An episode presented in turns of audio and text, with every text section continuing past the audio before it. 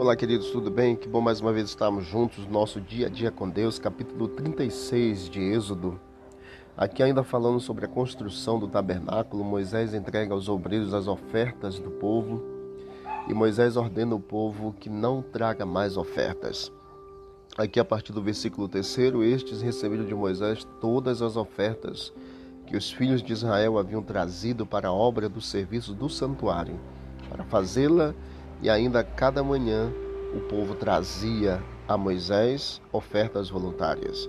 Então, deixando cada um a obra que fazia, vieram todos os homens sábios que se ocupavam em toda a obra do santuário e disseram a Moisés: O povo traz muito mais do que é necessário para o serviço da obra que o Senhor ordenou se fizesse. Versículo 6: Então Moisés ordenou e a ordem foi proclamada no arraial, dizendo: Nenhum homem ou mulher faça mais obra alguma para a oferta do santuário. Assim o povo foi proibido de trazer mais ofertas para a construção do santuário, porque o material que havia ali já era suficiente para toda a obra que se devia fazer e ainda sobejava. Aqui nós vemos a generosidade e a prontidão do povo. A liberalidade dos israelitas, ela era um fato surpreendente. Eles deram tanto que o excedente de materiais atrapalhou o progresso da obra.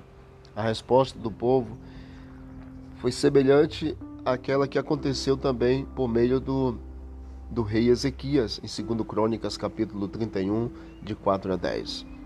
Trouxeram mais do que precisava e ainda sobrou para a construção do, do santuário.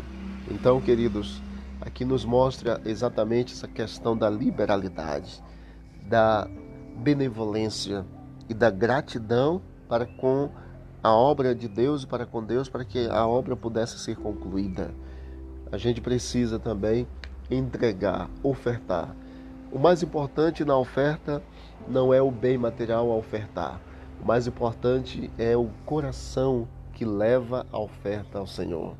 Que você reflita muito bem nisso, para que quando você levar uma oferta ao Senhor, você não leve apenas uma oferta, mas você, como adorador, leve a oferta do seu coração ao Senhor e apresente também uma oferta de gratidão material, mas acima de tudo, o seu coração deve ser entregue ao Senhor.